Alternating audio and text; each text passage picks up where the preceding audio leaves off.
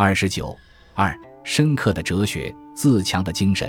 阴符经说：“观天之道，执天之行，尽矣。天行也是天道。”这话的意思是说，认识和掌握了自然规律，就可以应付一切。自然规律是什么呢？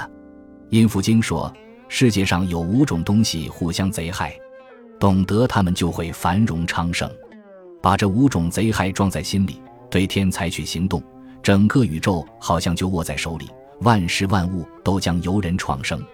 五种贼害就是五行相克。汉代有人把五行相克叫五行相枪，并且认为五行互相戕害对人有非常重要的意义。假若不互相戕害，人就没有工具使用。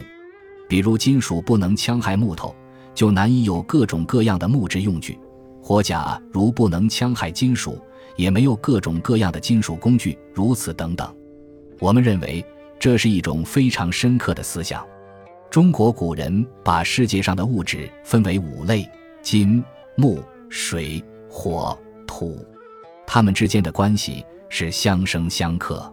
相生即互相产生。古人认为木生火，火生土，土生金，金生水，水生木。相克就是前面所说的互相戕害，木克土，土克水。水克火，火克金，金克木。人类发展生产，从五行生克的角度讲，许多是利用五行相生。比如农业，可说是利用水生木来种庄稼、种树、种菜；利用木生火来生火；利用土生金来开矿等等。但是我们知道，只有会制造工具，才把人和动物分别开来。工具的进步是人类最根本的进步。工具中最重要的是金属工具的出现。要得到金属，首先应知道土生金，金属藏在石头里，埋在土里。但更重要的是知道火克金，才能把金属炼出来。而要制成工具，又必须利用金克木。古代的工具大量的是金与木的结合，就是今天许多工具也是如此。从这个意义上说，从古至今的历史。就是一部火克金、金克木的历史。阴符经说，懂得了五行相枪，世界上的一切都能被人创造出来。这是作者对人类改造自然能力的赞美，表现了人类征服自然的伟大信心。阴符经说，天它使万物产生，又使万物消灭，都是自然而然的道理。天地是万物的盗贼，万物是人的盗贼。人是天地的盗贼，三种盗窃恰当适应，天地人就得到安宁。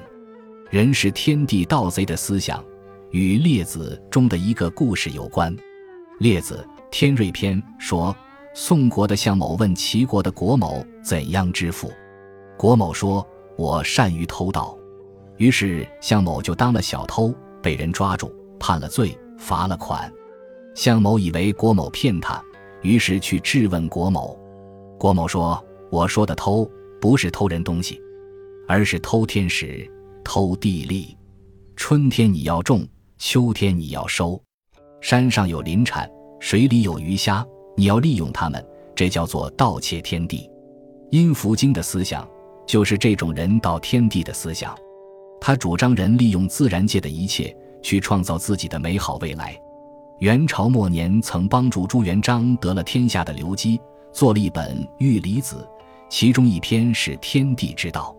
他进一步发展了人道天地的思想，说盗窃不只是取东西，更主要的是利用自然力，如春种秋收，利用天时；高处建房，低处凿池，利用地利；水上行船，因风作帆，利用自然力。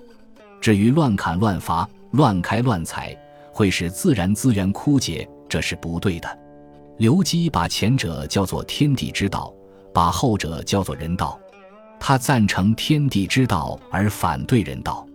阴符经主张充分利用时机。阴符经说，有人到来了时机，任何人都能看到表面的时机，但没人能懂其中道理。阴符经认为时机非常重要，人的行为只有合乎时机，才能把事办好。但阴符经不主张投机取巧，而主张从事物的正常运动中去把握时机。所以他说，日月的运行有规则，事物的大小有一定，这些东西并不神秘。但是那伟大的工业、无穷的智慧都从这里产生。一般人只知道神秘的东西神妙，却不知道这部神秘的东西神妙。有些人常常进行猜测，但阴符经不主张猜测，他主张从事物的正常运动中把握时机，使自己变得聪明起来。对机的论述是阴符经哲学最重要的特点。道表示的是事物之间较为稳定的联系，也是人们较为稳定的正常的办事方式。事物的运动永远都不会只是像日出日落那样的重复过去，而是不断的发生变化，发生运动状态的转换。机描述的是两个过程的转折点和在这个点上发生的转折。庄子中说：“万物皆出于机，入于机，其发若机括。有机识者，必有机心。”都是这个意思。机的原型是机械，是转换用力方向和大小的工具。我们今天生活的机器世界，就是转换工具的复杂组合。阴符经重视道，但更加重视机。道分天道、人道，机也有天人之分。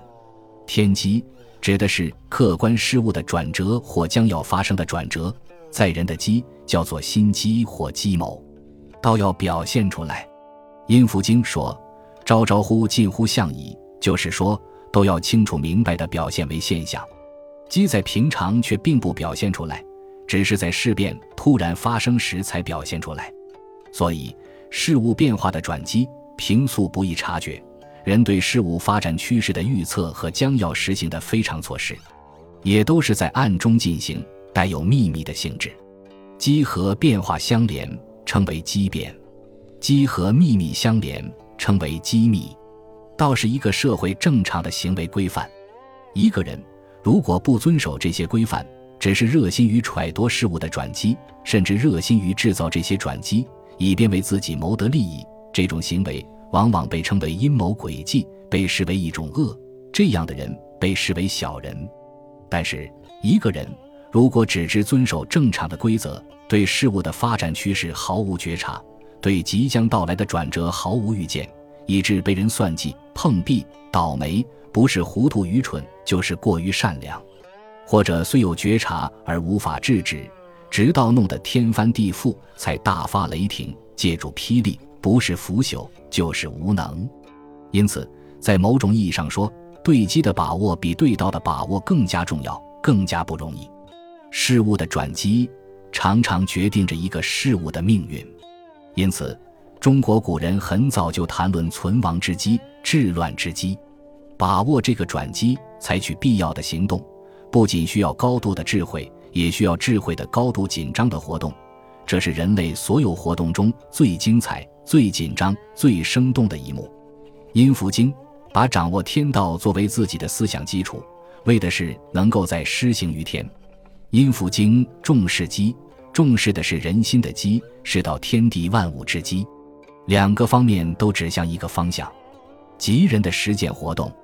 把主体实践活动作为研究的中心，正是中国哲学的特点。阴符经还有许多辩证法思想。他说：“生是死的根源，死是生的根源。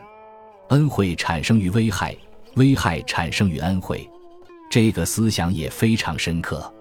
我们平常也知道，溺爱孩子实际是害了孩子，受打击的人反倒容易发愤，有所成就。从阴符经中，我们看不到消极的东西，看到的是中国古人对世界的深刻理解，看到的是中国古人的自信和自强精神。阴符经托名皇帝，中心是讲道，不谈儒家的仁义礼智等等，所以人们也把它归于道家，并且成了道教的重要经典。